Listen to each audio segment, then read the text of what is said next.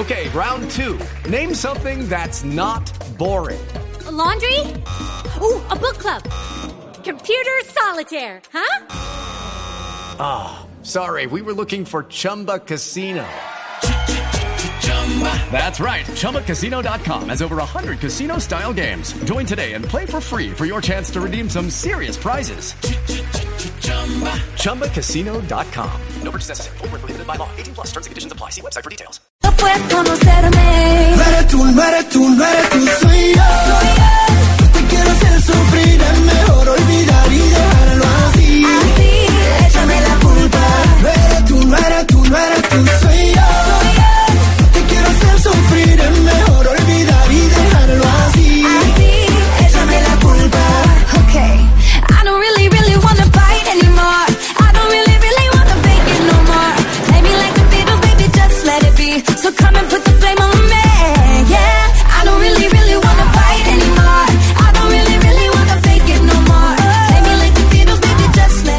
Lo que hay detrás de la música, de la alegría, las historias de estos artistas, hombres y mujeres de carne y hueso que han estado expuestos a escenarios y a mm, días y cotidianidades particulares. ¿A qué me refiero? A esta mujer que canta al lado de Luis Fonsi, a Demi Lovato, tiene 26 años, solamente 26 años. Ha pasado algo más de una semana desde que se conoció una aparente sobredosis que la tuvo hospitalizada a ella, a la cantante Demi Lovato. Fue llevada de urgencia al hospital, eso ocurrió el 24 de julio, sufrió, como les digo, una aparente sobredosis, eso fue lo que reportó eh, algunas fuentes a medios de comunicación en Estados Unidos. Se filtró también una parte de la llamada que se hace al 911, donde dicen que se tiene el control en una llamada que se hace a un hombre, pero finalmente se da el reporte de esa sobredosis que habría sufrido Lobato. Parece, al parecer fue por heroína, eh, algunas fuentes han negado y finalmente eh, lo que lleva en torno al caso de Demi Lovato es pensar en estos jóvenes que ya lo hemos conocido como el fenómeno Disney. Se conoce así porque es larga la lista de algunos de los niños jóvenes que llegaron al mundo de la fama muy pequeños. Britney Spears, recuerden ustedes del club de Mickey Mouse, se conoció que consumió drogas, se le catalogó incluso en una época de tener problemas, mentales, ahora se recupera y está haciendo nuevamente sus presentaciones musicales, pero tuvo una vida muy difícil. Lindsay Lohan de la película Juego de Gemelas, también problemas con el alcohol causado y causando varios escándalos en medio de, de toda esta vida de, de, de farándula y del el espectáculo. Miley Cyrus, la de Hannah Montana, se declaró bisexual, fuma marihuana ha tenido también varios escándalos. Justin Timberlake del club de Mickey Mouse, Fergie de Kiss Incorporated, bueno, la adicción a las drogas, varios artistas, varios artistas, varias personalidades que llegaron a la fama, al mundo de la fama desde muy, muy, muy pequeñitos. Y la reflexión que queremos hacer en torno a este caso es qué está pasando y qué pasa con esos niños, con los niños que tienen acceso a dinero, a, al mundo, al poder desde muy pequeños, cuando tal vez no tienen la formación eh, necesaria para enfrentar un mundo tan difícil como el que tienen que enfrentar cuando son tan famosos. Es por eso que hicimos este debate. Queremos tener esta conversación con ustedes para ver qué opinan y qué piensan de lo que pasa con esto, con el fenómeno Disney, como se le conoce. Invitamos a una psicóloga muy especial, psicóloga educativa, experta en metodologías de enseñanza y de calidad, a Mimi González, que está con nosotros en la tarde de este domingo. Mimi, ¿verdad? No le voy a decir Sí, doctora sí, González. sí, mi- mi nombre de verdad era el de mi abuela, pobrecita vida mía, le pasó lo mismo que a mí. Mi nombre es María Selmira. Sí. Mi mamá me lo puso en un acto de amor, respondiendo a su mamá. Y, y bueno, afortunadamente desde chiquitica no pude decir María Selmira y decía Mimila y me quedé en Mimi. Y entonces funciona perfecto para trabajar con niños. Bueno, Mimi para los González. niños, perfecto. Sí. sí, porque es muy cercano. Sí, exacto. es muy cercano. Mimi, ya usted escuchó toda esta introducción que hicimos en torno al caso de Demi Lovato, pero yo quiero traerlo a la realidad colombiana. Porque sí, son niños que están expuestos al tema del espectáculo, de la fama y del dinero. Un niño que a los 11 años tiene acceso a todo, a Sí, todo. sí. La formación y el acompañamiento tiene que ser distinto, ¿o no? Dificilísimo porque son niños que alcanzaron todas las metas adultas en ocho años de edad. Entonces solamente llevan ocho años, no han alcanzado a desarrollarse ellos en su autonomía, en sus decisiones, en, en el propósito de vida, cuando ya las alcanzaron y entonces tienen acceso a todo, a todo sin límites. Entonces, al tener acceso a todo sin límites, pues, ¿cuál es la meta? ¿Qué es lo que pasa ahí, Mimi? ¿Pierden el interés en nuevos objetivos o actúan como, como adultos en cuerpos de niños? Sí, lo que pasa es que nadie los está cuidando. Es decir, no quiero juzgar a sus familias, pero nadie los está cuidando porque son niños productos, son niños que producen dinero para otros. Y entonces, mientras sean niños que producen dinero, los cuidan como buenos productos y entonces eh, los alimentan, se encargan de que duerman bien, se porque están produciendo. Es decir, son no solo de alto, eh, de alto ranking, sino, sino, sino dan un servicio de muy alta calidad, entonces no los pueden perder mientras son niños. Y una vez entrada en la preadolescencia, cuando empiezan a, las fiestas y se les abre el mundo social y ya empiezan supuestamente a decidir sobre eso con autonomía, pues no la tienen. Entonces, la vida ya de por sí, ya tienen todo, ya tienen plata, ya tienen estatus, ya tienen reconocimiento. Si hay algo peligrosísimo en la vida es el poder.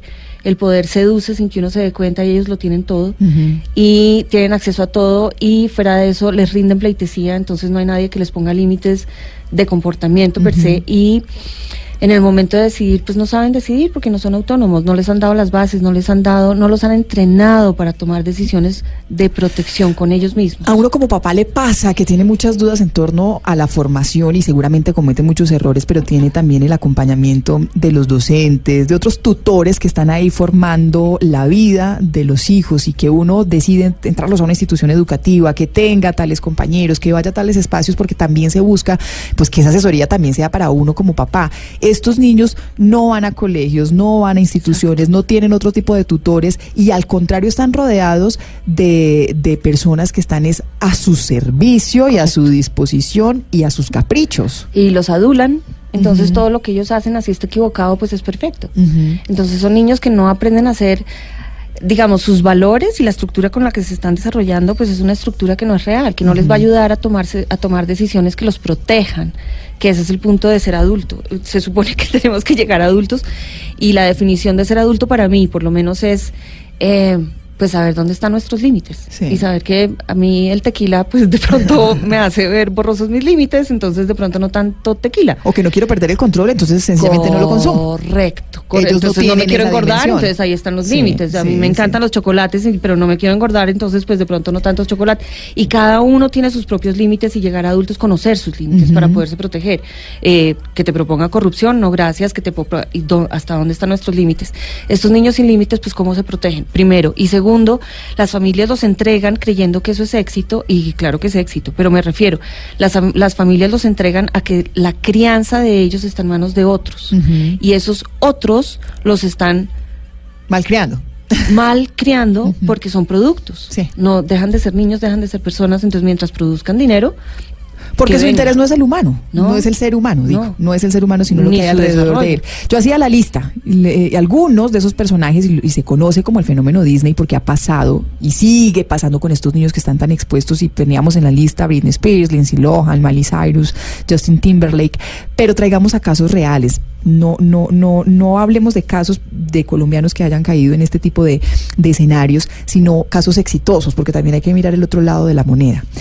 Un caso como el de James Rodríguez. James Rodríguez es un joven, muy, muy joven, Sí. muy joven. Sí, Él ya conquistó todo, tiene todo. en este momento de su vida. Tan joven que ya también, y tiene todo, que, que incluso eh, tiene una separación y tiene una hija.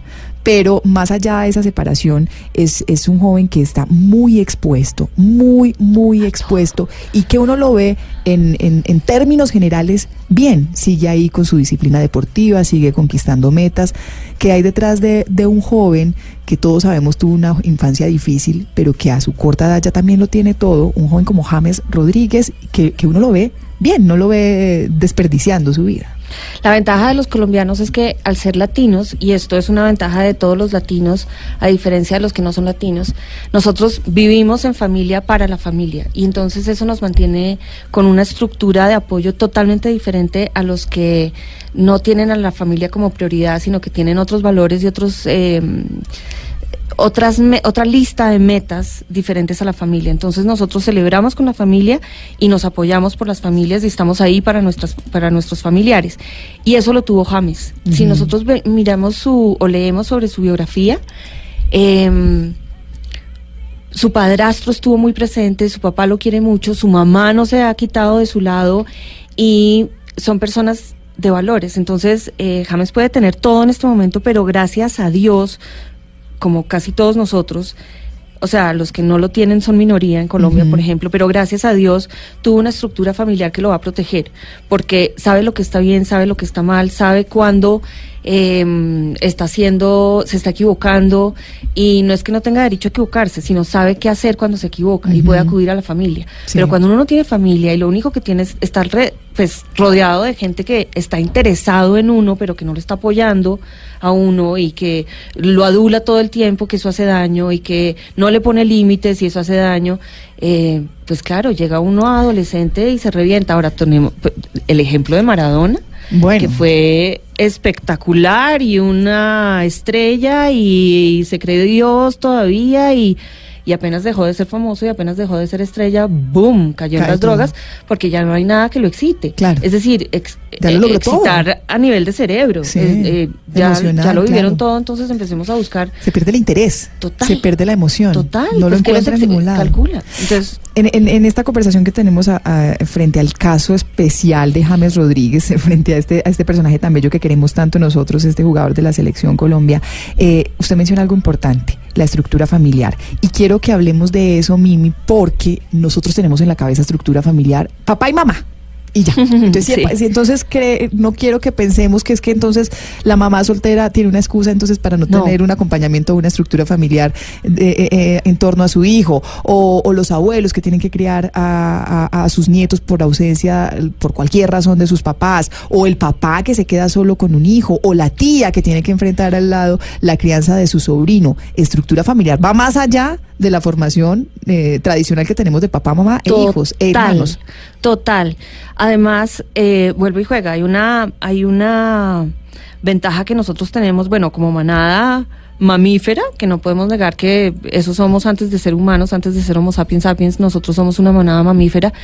Eh, pero los latinos además somos una manada mamífera muy, muy, muy unida. Entonces, no necesitamos que, es decir, un niño queda desamparado si no hay papá, no necesariamente, o queda desamparado si no hay mamá, no necesariamente porque hay muchas figuras dentro de la familia que pueden reemplazar eh, eso que haría falta si no estuviera mamá. Ahora, claramente, pues que no haya mamá afecta y afecta en unos sectores muy importantes, pero no quiere decir que está desahuciado, porque está el abuelo, está el tío, está el hermano mayor, está si es el que reto es mayor sí por supuesto Y, todos tenemos que ponernos más alertas. Pero es que nosotras mismas, por ejemplo, la generación ahora de mujeres jóvenes que que necesitan salir a trabajar porque son mamás solteras, porque eh, tienen a sus abuelas criando, es decir, tienen a sus, los niños tienen a sus abuelas criando y los valores que tenemos también de las abuelas son muy, muy, Sí. muy fuertes, Sí. muy bien hechos, muy y eso es lo que nos ha hecho colombianos a esta nueva generación y a la generación que viene los estamos haciendo colombianos con eso. Sí. Entonces no es,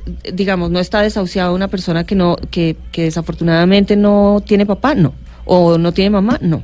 Ahí siempre, siempre, por lo que somos familias grandes y familias unidas, eh, así hay hermanos que no se lleven bien o no importa, esas son excepciones, siempre va a haber alguien que pueda apoyar y que pueda reemplazar de alguna manera eso que hace falta. Mimi, el, el tema de estos personajes llama mucho la atención porque pues son personajes y son y están ahí metidos en el tema del espectáculo y son noticia. En escala menor, en escala inferior, eso nos puede pasar también a nosotros en nuestra cotidianidad. Estamos exponiendo más a nuestros hijos, estamos en una guerra, las, los, los padres separados en una guerra de quién le da más a nuestros hijos, de que no les falte nada. Ese tema de la filosofía de que me saco la comida de la boca para dársela, literalmente también hace daño en la formación. En casos particulares, personales y cotidianos, un niño se nos puede salir de las manos en ese mismo sentido cuando le permitimos todo, le alcahueteamos todo, le queremos dar todo y no le ponemos límites. Total. Es que lo que nos protegen son los límites. Por eso llegar a adultos es conocer nuestros límites. Entonces, si perdemos el control, pues qué bueno que nos enseñen a no perder el control, no que nos lo acepten. Ah, es que él pierde el control y cuando pierde el control muerde. Eh, no, no se puede. Si hay un tema que es importantísimo, por ejemplo, si los papás que le pegan a las niñas, los papás hombres, eh, que le pegan a las niñas, lo que le están enseñando a las niñas es que el hombre que las protege y las ama tiene derecho a pegarles. Entonces esas niñas cuando se vuelven mujeres, pues no aprendieron a defenderse de eso y es más, se sienten culpables y entonces ahí vemos mucho fenómeno de maltrato femenino y resulta que eso trae una raíz muy seguramente. Eh, pero nuestros jugadores, nuestras grandes estrellas, nuestros artistas, eh, nosotros, gracias a Dios, Colombia brilla por muchísimas cosas más allá de la droga. Eh, del narcotráfico, pues es que la inteligencia colombiana dio hasta para eso, pero aparte de eso, nosotros eh, tenemos muchos artistas que no han caído y gracias a Dios no han caído muy probablemente porque si entramos a mirar sus sus eh, familias son familias muy estructuradas que tienen valores muy bien puestos y que saben poner límites y no un momentico aquí no se le pega a la mamá, no un momentico es que tú no puedes estar gritando por todo, no un momentico. Claro, No puedes tenerlo también- todo. No puedes tenerlo todo y no me vas a sacar todo de la boca Sí, para dárselo sí. a ti porque no te voy a enseñar entonces a hacer a ir a pescar. Es el- el- la frase Tan de- sencillo como que, como que, y les voy a contar un, un caso que conocí, un, un caso de unos, de unos papás separados que, que se convierten en una competencia de quién le da más a su hijo, y el, y el niño a los ocho años tenía un equipo de, de, de Nintendo, uno de estos aparatos eh, con los que juegan todo De el día. Play, Xbox De- y todos cualquiera de de- estos ajá. tenía uno en su casa eh, de- del papá, otro en la casa de la mamá, otro en el carro, otro en la finca y, y, y él tenía a disposición, claro, porque estaban en esta competencia de papás y de, y de, y de abuelos y de tenerlo todo y de entregárselo todo. Y, y, y bueno, este error a pequeña escala lo podemos estar cometiendo y podemos estar exponiendo a estos niños a que lleguen a un punto en la vida en que nada los satisface, no quieren nada, nada los sorprende en Navidad. Usted le da una camiseta y ya no le importa. No va a destapar el regalo de Navidad con el entusiasmo que lo hace otro niño al que se le van entregando las cosas que consigue, que lucha, que, que busca y que desea. Porque es que parece delicioso, pues que mejor que tener tantos juguetes, que delicia. Pero lo que pasa es que eh, si a uno le regalan todos los juguetes y todo lo que uno pide, pues uno se está quedando sin la oportunidad de saber cómo llegar a darse uno un juguete. ¿me entiendes? A, a tener una meta y entonces hacer un plan y entonces eh, alcanzar la meta. Y la, lo que da felicidad no es solamente haber alcanzado la meta, sino todo el proceso de esfuerzo de llegar a la meta. Eso es muy grato. Y si a uno, ¡prum! le dan la meta y le cumplen con la meta y queda uno como, oh, oh, oh, oh. pues tener el juguete es delicioso, pero es mucho más rico poder hacer todo el plan para llegar al juguete. Y si los papás sabemos que eso a uno nunca se lo dicen, a uno nunca le dan clases de crianza, ni a los papás de uno, ni a los abuelos, ni a nosotros, ni en el colegio, ni en ninguna parte. Y digamos que no tenemos la culpa y el niño que recibe todos esos juguetes, pues tampoco tiene la culpa porque son los adultos que se los están dando, Claro. pero le quitaron sin querer o queriendo y sin darse cuenta, le quitan la oportunidad de proceder él por él mismo según sus capacidades y sintiéndose capaz de lograrlo. Entonces, pues después, si no le dan las cosas, pues a ver, si la señora no le brinda lo que él cre- pretende, que es lo que le, pues, eh, la- el, el peligro en pareja Es peor. Eh, eh. Mimi, un consejo como para ir cerrando este bloque del debate en torno a estos casos. El consejo para los papás que crean que tal vez no están haciendo bien las cosas con sus hijos al darle todo. ¿Cómo, eh, cómo hacer para que el proceso sea emocionante para el niño, que, que el regalo que reciba lo quiera disfrutar, lo quiera encontrar? ¿Cómo no cometer ese tipo de errores con nuestros niños en esta crianza y en, y en el acompañamiento que tenemos que hacerles? Uy, sí, porque además es dolorosísimo cometer ese error.